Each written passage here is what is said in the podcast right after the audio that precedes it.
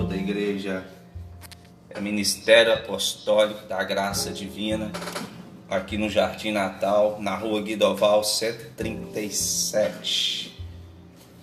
É, e também quero aqui agradecer ao pastor Alexandre por essa oportunidade que ele nos concede nesse horário de 11 horas da noite, estar tá podendo é, compartilhar com os irmãos aqui a palavra de Deus, né? A palavra de Deus ela é maravilhosa, né? Creio que todos que estão aí conectados já ouviram bastante aí, né? Os, agora há pouco tempo teve um pastor aí que acabou de ministrar, eu pude ouvir um pouco da sua pregação, né? E ouvindo uns louvores aqui. E agora nós vamos aqui compartilhar da palavra de Deus aqui mais um pouco, né? Alimentar da palavra de Deus é sempre bom, né? Vamos aqui, antes disso, quero fazer uma oração bem rápida, né? E pedir o Senhor para nos dar direção, também abençoar a sua vida nessa noite que está me ouvindo. Amém? Deixa eu orar. Senhor Deus, muito obrigado. Obrigado por este momento maravilhoso, gracioso que o Senhor nos concede, Pai. De estarmos aqui, Senhor, para poder, Senhor, alimentarmos da Sua palavra, Senhor. Muito obrigado, Senhor, por esta graça. Muito obrigado por este dia. Muito obrigado por este momento maravilhoso, Deus. E que o Senhor possa abençoar a minha vida a vida de todos, Senhor, que estão aí neste momento conectados, Senhor, aqueles que ainda vão entrar, Senhor, o Senhor sabe todas as coisas. Peço que o Senhor tome a direção e que o Senhor fale de uma forma grandiosa e poderosa, para que o Seu nome, Pai, venha ser glorificado e exaltado em nome de Jesus Cristo. Amém. Amém. Eu quero aqui deixar uma palavra para os irmãos que se encontra aqui no livro de Romanos, capítulo de número 1, versículo de número 16 e 17.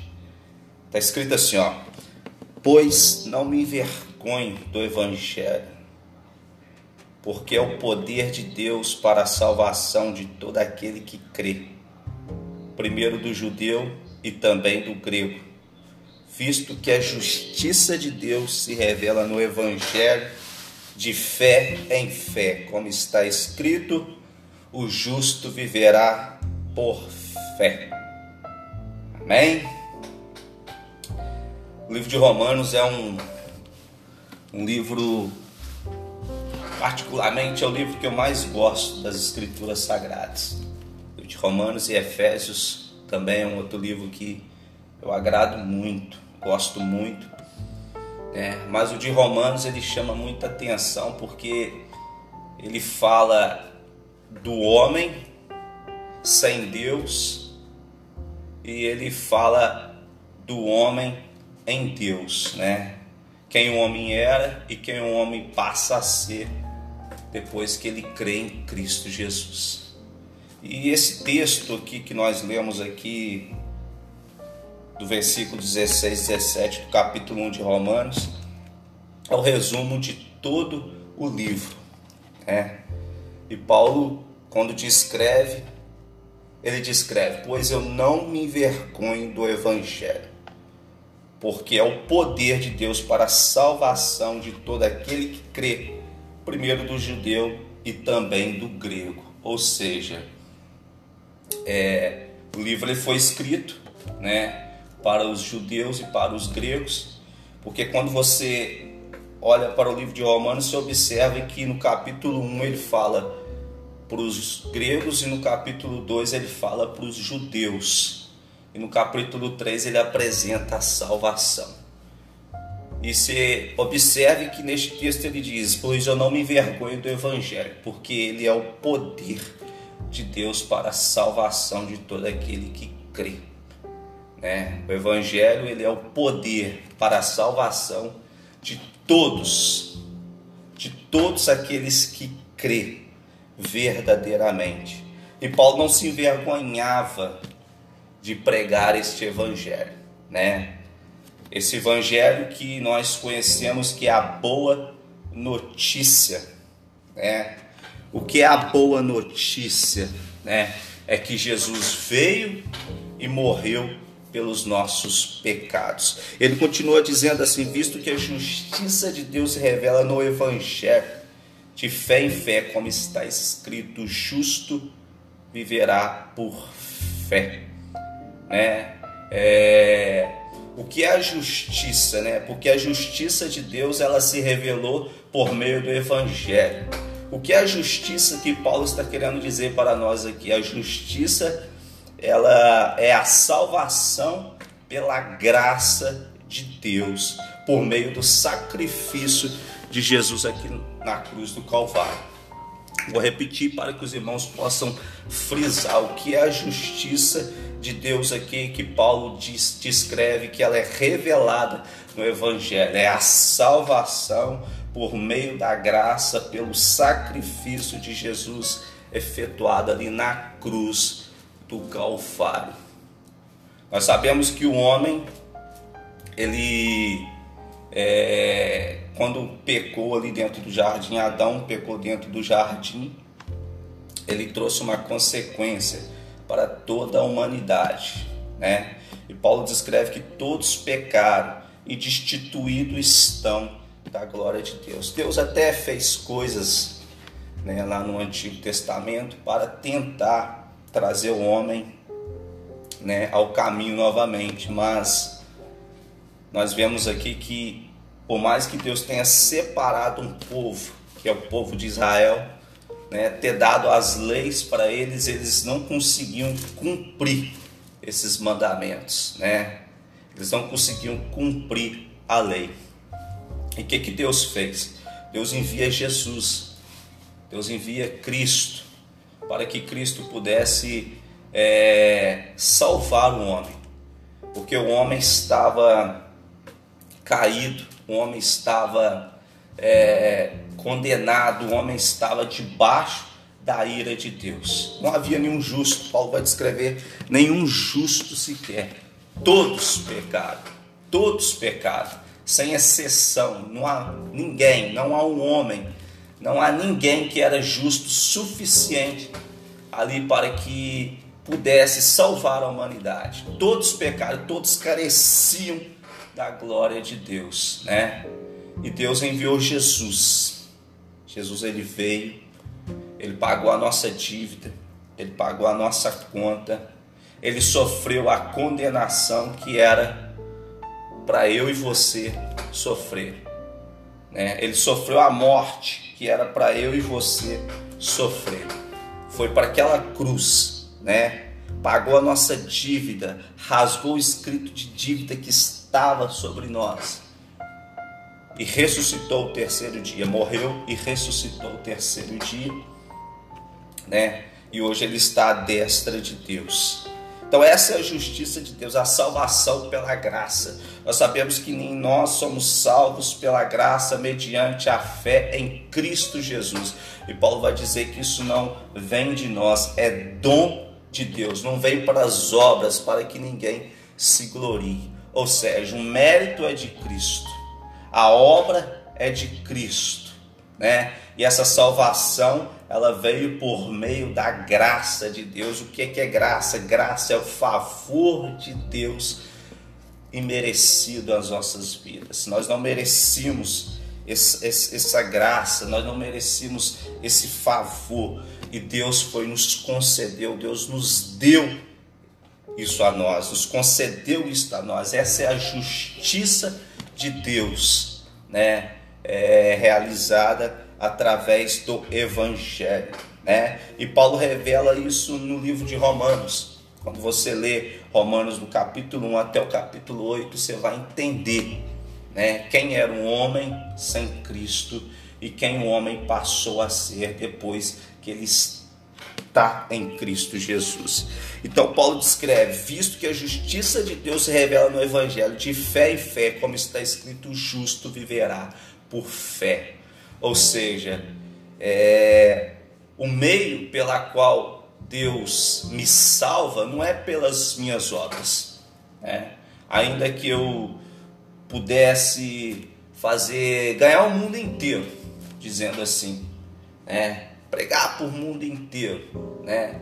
Eu não merecia essa salvação, eu não mereço essa salvação, porque as minhas obras, elas não são suficientes para me salvar. O que me salva é a obra de Cristo, né? É a obra efetuada naquela cruz do Calvário por amor a mim, por amor a você. Mas como que eu alcanço? Como é que eu recebo esta graça? Como é que eu recebo esta salvação? Por meio da fé. É por isso que Paulo disse que o justo viverá por fé. É através da fé. É crendo, é crendo na obra, no sacrifício vicário de Jesus ali naquela cruz do Calvário. É tendo convicção que você que eu éramos pecadores e necessitávamos dessa salvação. Não tínhamos é, como ser salvo, não tínhamos nada a fazer para receber esta salvação, ainda que fizéssemos de tudo para agradar a Deus, não seria o suficiente. Mas Cristo fez isso por nós e nós cremos, nós acreditamos nesta obra de Jesus. E por acreditar nesta obra, por acreditar neste feito de Cristo, é que nós recebemos a salvação por meio da fé. É?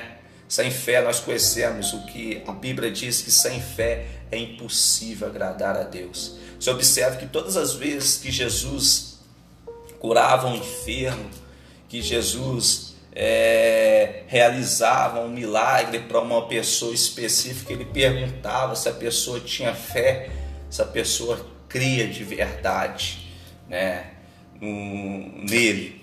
E a pessoa falava: Eu creio, Senhor, eu creio. Aí ele falava: A sua fé te salvou, a sua fé te curou. Né? Nós vemos o que o autor de Hebreus descreve, né? que é que a fé é o firme fundamento das coisas que se espera, é a prova das coisas que não vê. Ou seja, e logo, e lá no mesmo livro de Hebreus está escrito novamente esse mesmo versículo, que o justo ele viverá por fé, né? É por fé, ou seja, é crer, é, com, é ter convicção, né? daquilo que Jesus fez por você, porque custou caro, custou preço de sangue, não há dinheiro, não há nada nesse mundo possa comprar a sua salvação. Não há nada nesse mundo que possa pagar, pagar suficientemente o que Jesus fez por você ali naquela cruz do Calvário. Jesus sofreu, é, Jesus morreu, Jesus foi é, sentenciado, Jesus foi condenado né, em nosso lugar. Então nós precisamos crer, meus amados. Nós precisamos acreditar, né? E precisamos levar este evangelho a todos que carecem e que precisam ouvir, né? Que Jesus é o Salvador do mundo, né? que Jesus é o Salvador da humanidade, né? e que toda esta obra realizada foi por meio da graça, foi por meio do amor de Deus em nosso favor.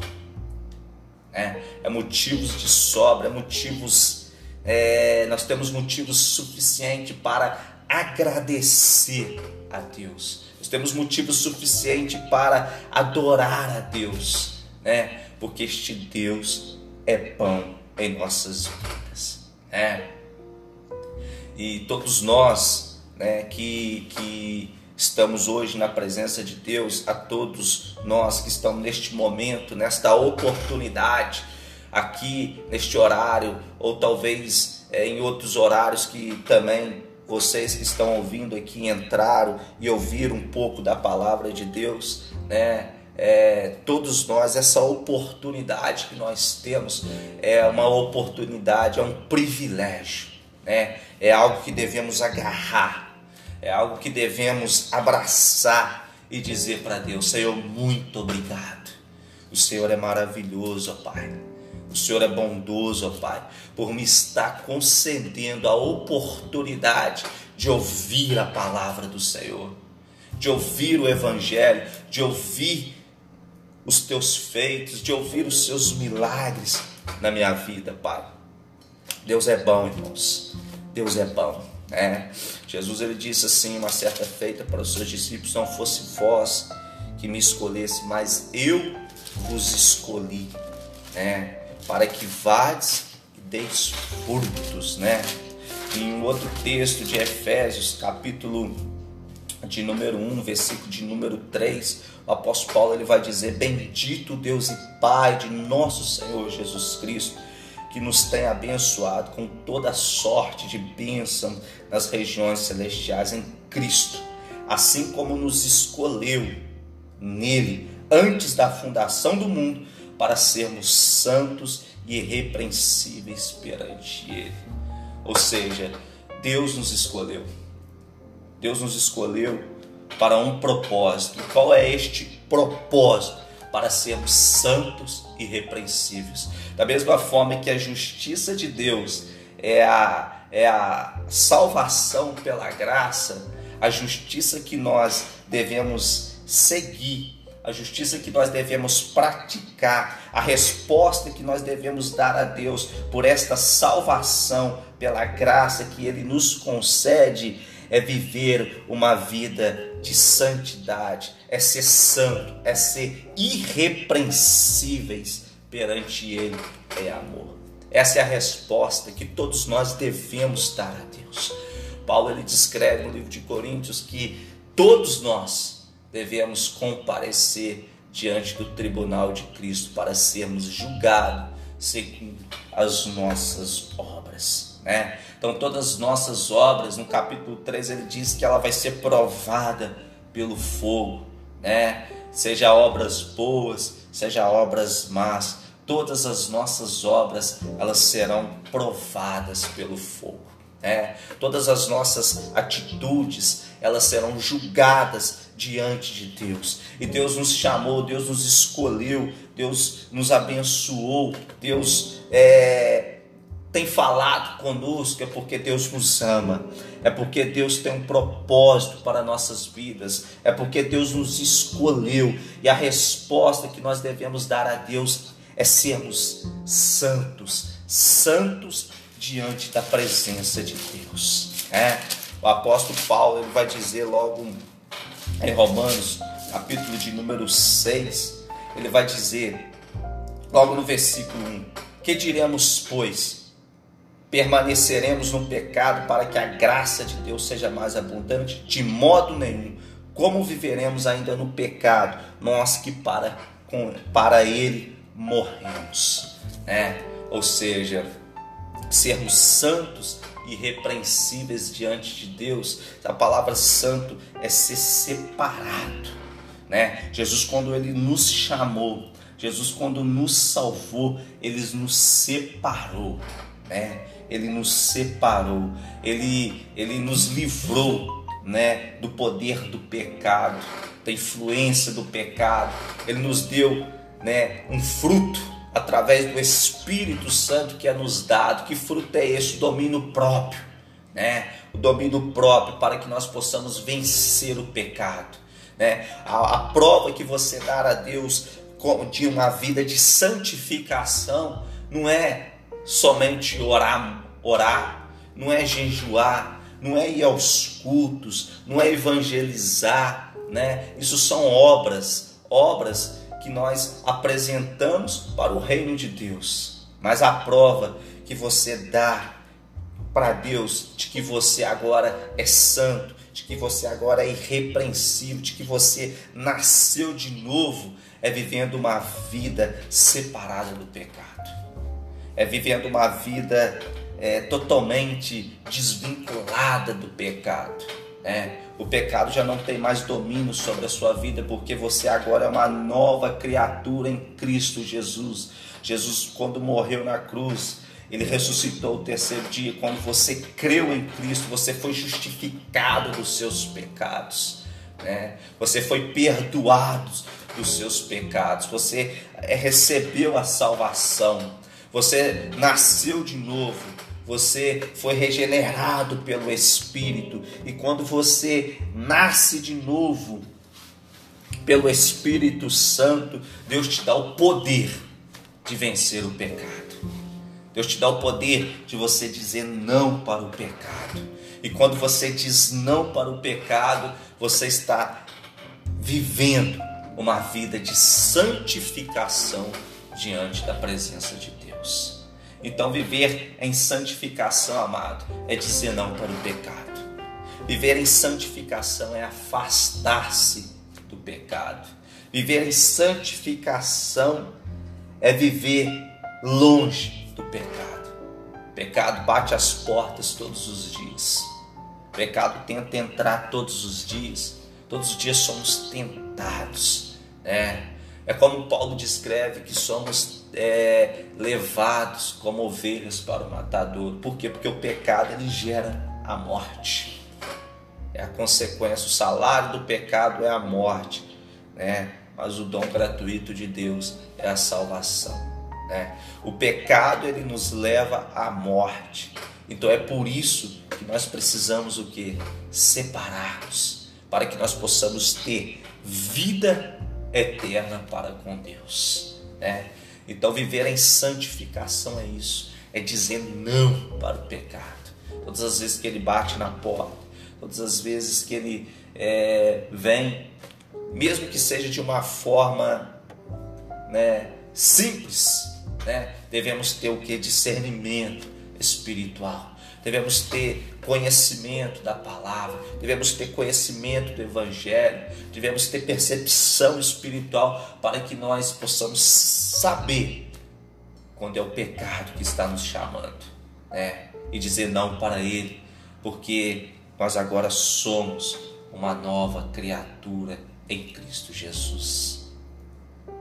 Então que nós possamos pegar essa palavra a palavra de Deus e aplicar ela dentro dos nossos corações, porque a palavra de Deus ela liberta. Jesus diz: Conhecereis a verdade, e a verdade vos libertará. É, é a verdade que liberta o homem, amados. Não é mentira, é a verdade. E quem é essa verdade? Essa verdade é Jesus. Jesus disse: Eu sou o caminho, eu sou a verdade, eu sou a vida. Ninguém vai ao Pai senão por mim. Ou seja, é conhecendo Jesus é que nós conhecemos a verdade, né? É conhecendo Jesus que nós conhecemos a verdade. E qual a melhor forma de eu conhecer Jesus? Por onde eu vou? Aonde encontrar Jesus? É a palavra de Deus, é o Evangelho que vai nos revelar quem é Jesus verdadeiramente. É, é a palavra de Deus que nos vai nos mostrar quem é Jesus verdadeiramente. Né? Se nós quisermos conhecer Jesus, não é por meio de revelações, de sonhos, de visões, né? Jesus não revela a nós dessa forma, Jesus nos revela através das Escrituras Sagradas. Essa é a forma pela qual Deus revela Jesus para nós, a Sua palavra. Passa os céus e a terra, mas as palavras de Deus jamais passarão, amados. Jamais passarão. E nós devemos ficar atentos, porque no dia do juízo Deus há de cobrar isso de nós. É. Deus há de cobrar né, os tempos que às vezes nós desperdiçamos né, com outras coisas que nós fazemos no dia a dia e não damos atenção à palavra de Deus. Não damos atenção às escrituras sagradas. Não procuramos conhecer Jesus. Não procuramos saber quem é Jesus. Não procuramos saber o que Jesus fez por nós. Aonde está Deus? Aonde está Cristo? Nós procuramos Cristo, às vezes, muitas das vezes, em vários outros lugares. E às vezes Cristo está tão perto de nós e nós preferimos para o caminho mais difícil. A Bíblia, amados. A Bíblia. A Bíblia é o livro mais vendido no mundo, né? Mas são poucos que conhecem eles. São poucos que lê, são poucos que procuram conhecer as escrituras sagradas, né? E o único meio, amados, de viver uma vida de santificação, uma vida de justiça, o único meio de dar uma resposta a Deus, a essa salvação que Deus nos concedeu por meio do sacrifício de Jesus, que é a sua justiça revelada no Evangelho, o único meio de nós dar esta resposta a Deus é através das Escrituras Sagradas. É conhecendo ela, é conhecendo ela que a nossa vida vai bem, é conhecendo ela que a nossa vida será bem administrada. Se nós olharmos hoje para o nosso país, se nós olharmos hoje para o nosso mundo em geral, nós vemos tantas pessoas desequilibradas, pessoas descontroladas, pessoas doentes espiritualmente, pessoas com problemas na área da, do, da saúde, pessoas com problemas no casamento, pessoas com problemas financeiros, pessoas é, com problemas psicológicos, né? pessoas com problemas emocionais, pessoas com uma série de problemas. Né? Elas até vão à igreja, procura uma resposta, procura uma solução para o seu problema, mas muitas das vezes não encontra, né? Porque a solução do problema chama-se Jesus Cristo. E quantos que vão à igreja, né, atrás do homem, procurando uma resposta do homem? O homem não pode te dar esta resposta, mas Jesus pode te dar essa resposta. Porque foi ele quem morreu por você. Né? Foi Ele quem, quem te salvou, foi Ele quem te justificou, foi Ele quem te, é, quem te guarda todo dia, é Deus quem sustenta a sua vida todo dia. Né? Essa resposta nós só conseguimos através da Sua palavra, que é o manual de instrução para nossas vidas, que é a lei de Deus. Né? Tá no livro de Apocalipse, né? O João vai dizer o seguinte, logo no início do livro, né? Ele vai dizer: bem-aventurados, né? O que, que são bem-aventurados? Bem-aventurados são felizes, né? Felizes, né? É, aqueles que leem, aqueles que ouvem, né? As palavras da profecia e guarda as coisas que nela estão escritas, pois o tempo está próximo. Né? Ou seja, bem-aventurado aqueles que leem, né? aqueles que ouvem e aqueles que guardam. O que, é que o salmista vai dizer no Salmo, capítulo de número 1, é, no versículo de número 2: Antes tem o seu prazer na lei do Senhor e na sua lei medita de dia de noite. Olha a consequência da pessoa que tem prazer na lei do Senhor e na sua lei medita de dia e de noite. Olha a consequência disso. Ele é como, ele é comparado como uma árvore plantada junto às correntes das águas, que no devido tempo dá o seu fruto, cujas folhas não murcham e tudo quanto ele faz será bem sucedido. E quando eu leio esse versículo, eu, eu, eu, lembro naquela passagem de Jesus em Mateus capítulo 6, versículo de número 33. Buscai primeiramente o meu reino e a minha justiça, e as demais coisas vos serão acrescentadas. Né? Ou seja, buscar o reino, buscar a justiça de Deus, as demais coisas serão acrescentadas. Complemento que o salmista diz: tudo quanto ele fizer prosperará. Por que tudo quanto ele fizer prosperará? Por quê? Porque ele está ligado. O reino é prioridade. A justiça, ou seja, a vida de santificação, a vida de separação do pecado, a vida de renúncia, de renúncia, né, leva uma consequência, né? E que consequência é essa? É as bênçãos de Deus sendo derramada em nossas vidas. É, o que é acrescentado nas nossas vidas, sabedoria, sabedoria para lidar no nosso relacionamento conjugal, sabedoria para cuidar dos nossos filhos, sabedoria para administrar a obra de Deus, a igreja de Deus, levar o povo ao caminho certo, né? instruir, orientar o povo, sabedoria para lidar com as finanças, né? sabedoria para lidar com a espiritualidade, sabedoria para lidar com os fracos na fé, sabedoria para lidar com os doentes, né? Tudo isso, amado, é acrescentado na nossa vida. O que, que Tiago diz? Está com falta de sabedoria? Peça a Deus, né?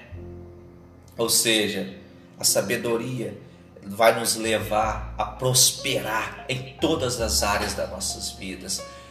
Por quê? Porque eu busco o reino em primeiro lugar, eu busco a justiça de Deus em primeiro lugar. Então tudo quanto eu faço prospera na minha vida, né? Então, amado, a consequência de uma vida de justiça diante de Deus é uma vida sucedido, bem sucedida nessa terra. A consequência da, da, da, de uma vida de justiça é a prosperidade que nós recebemos em todas as áreas da nossa vida. Não estou falando aqui de dinheiro, tá, amados? E quando nós falamos a palavra prosperidade, logo nós pensamos é dinheiro. Não, não é isso. Prosperidade é ser, ter uma vida equilibrada, né? É saber lidar no casamento, né? É saber lidar com as finanças, é saber lidar com o ministério, é saber lidar com a espiritualidade. Isso é prosperidade, né? Ou seja, uma vida de justiça nos leva a isso, né? E você pode observar que há muitos, há muitos que vão à igreja, né, com a vida toda bagunçada, a vida toda desequilibrada. Eles vão lá para buscar uma resposta, para buscar uma solução para a sua vida. E muitas das vezes não recebe o milagre. É. Porque o milagre, muitas das vezes, ele só vem por uma vida de justiça reta diante de Deus. Uma vida de santidade diante de Deus. Uma, uma vida de pureza. Uma vida de, de, de renúncia diante de Deus. Né? Ou seja, Jesus ele mesmo disse, né? É, que aquele que não nascer de novo não pode entrar no meu reino, né? Ou seja, precisamos ser novas criaturas em Cristo Jesus. Então, amado, esse é o evangelho que Paulo revela a nós né? Esse é o evangelho que Paulo não tinha vergonha de anunciar ele. Né? Sabemos que foi um grande missionário que pregou o evangelho em todo mundo, que alcançou multidões e multidões de pessoas, multidões para o reino, tá? Multidões para o reino, né? Fez muito discípulo, abriu, abriu muitas igrejas, deixou cartas, né? Deixou orientações que, que foram levadas igrejas estão estabelecidas até o dia de hoje para a igreja de Cristo. Né? É sobre essas doutrinas que devemos apoiar nossa fé, amados. É acreditar né? que a palavra de Deus ela é real, que a palavra de Deus ela é verdadeira, que a palavra de Deus ela é fiel, né? Porque no dia do juízo Deus há de julgar nós pela sua própria palavra, né? Eu penso que às vezes no dia do juízo Deus irá usar a Bíblia para ajudar nós. É. A própria Bíblia que nós carregamos debaixo do braço. A própria Bíblia que nós temos dentro de casa, que muitas das vezes está em cima da estante poeirando, dentro do guarda-roupa poeirando, sujando, ou isolado ali, melhor dizendo. Né? Essa mesma palavra né, que nós ouvimos todos os dias que vamos à igreja, né? é essa mesma palavra que seremos julgados por ela no dia do juízo. É. Naquele dia não vamos ter como dar desculpa a Deus, né? E a própria Bíblia ela descreve o próprio Jesus falando, né? Que mesmo que, que o ser humano tente né, se justificar diante de Deus por suas obras, não será o suficiente para receber a sua salvação. Ele mesmo disse: Muitos me dirão naquele dia, em teu nome eu profetizei, em teu nome eu expulsei demônio, em teu nome eu fiz milagres, curas, maravilhas. E ele vai dizer: Apartai-vos de vós de mim, que praticai a iniquidade, porque eu não vos conheço. É, voltando àquele assunto que eu disse no início: ninguém é salvo por obras. Nós somos salvos por uma vida de justiça, uma vida de santificação, uma vida de, de, de separação do pecado. É considerar, amados, que você está morto para o pecado. É considerar que você agora vive somente para Cristo e que você deve uma resposta somente para Jesus. É. Quando você, você pode fazer uma comparação né, de uma pessoa que está sendo é, é, sepultada, um morto, por exemplo. Né? Você pode chamar ele, ele não vai te ouvir, né? ele não vai te ver, né? ele não vai reagir, ele não vai mexer porque ele está morto. Né? Assim devemos nós considerar a nossa vida no sentido espiritual, que nós estamos mortos, mas mortos para quem? Mortos para o pecado. Que o pecado agora não pertence às nossas vidas, que o pecado agora não domina sobre nossas vidas. Estamos agora vivos somente para fazer a vontade de Jesus, somente para fazer a vontade de Deus, somente para isso, né? Então, esse é o Evangelho, amado. Esse é o Evangelho, esse é o poder de Deus para a salvação de toda a humanidade, ou de todos aqueles que creem, né? Esse é o Evangelho que foi revelado a nós. Esse é o Evangelho que alcançou a sua vida, que alcançou a minha vida e que vai alcançar a todos que derem ouvido a esta palavra. A todos que derem ouvido a esta palavra, que é a palavra, que é as escrituras sagradas, que é a palavra de Deus, que é a boca de Deus falando ao coração dos homens. E que nós possamos aguardar, amados, guardar esta palavra, que nós possamos meditar nesta palavra, que nós possamos amar esta palavra, porque Jesus está voltando. Jesus está voltando. Nós estamos vivendo momentos difíceis. Nós estamos vivendo momentos turbulentos, amados. Momentos que muitas das vezes não queríamos estar aqui. De tanta coisa ruim que nós vemos neste mundo e que está acontecendo. É. Mas nós sabemos que isso é sinal da vinda de Jesus. Jesus está voltando né? Devemos preparar as nossas vidas. Então, a todos que estão neste momento me ouvindo, se você ainda se encontra separado de Deus ou parado na caminhada, talvez porque você se frustrou com algum problema, talvez dentro da igreja, do seu ministério, ou talvez na sua vida particular. Não desista de Jesus, não. Não desista de Jesus, não, porque Jesus ele não desiste de nós. Quando ele nos chama, ele nos chama. Quando ele nos escolhe, ele nos escolhe. Então precisamos dar ouvido à Sua voz e à Sua palavra, porque temos consciência de que no dia do juízo teremos que prestar conta diante de Deus.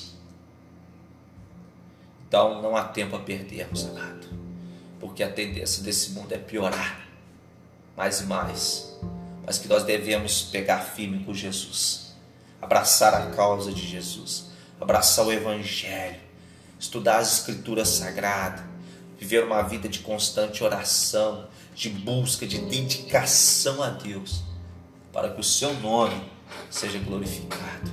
E para que naquele grande dia nós possamos ouvir dele: Vinde benditos do meu Pai, possuir por herança o reino que está preparado desde a fundação do mundo. Amém? Nós possamos guardar esta palavra em nossos corações. Eu quero orar pela sua vida neste momento. Você que está em casa, feche os seus olhos, entre na comunhão com Deus. Eu estarei orando e pedindo a Deus para abençoar a sua vida nesta noite. Senhor Deus e Pai, muito obrigado, Senhor, por este momento. Muito obrigado, Senhor, por esta graça maravilhosa, por este momento maravilhoso, Pai. Por esta palavra que o Senhor nos concede, Senhor, nesta noite, Pai Santo, de reflexão e que não somente a mim, Pai, mas a todos os ouvintes, a todos que serão alcançados, Pai Santo, que o Senhor possa trabalhar em cada coração, o Senhor possa trabalhar em cada mente, restaurar vidas, Pai Santo, que estão desanimados na fé, vidas que estão parados na caminhada, Senhor, pessoas que estão, Pai Santo, entristecidas, pessoas que estão desanimadas, Senhor, que o Senhor possa reguê-las, que o Senhor possa levantá-las, que o Senhor possa usá-las nessa terra, Pai Santo, como canal de bênção na vida de muitos ainda, Pai Santo. Que o Senhor possa, Senhor, trabalhar em cada causa, em cada necessidade, porque não sabemos, Pai Santo, que cada um tem enfrentado na sua vida, no seu ministério, na sua vida particular, Senhor, os problemas pessoais, meu Deus, mas vá de encontro, Pai.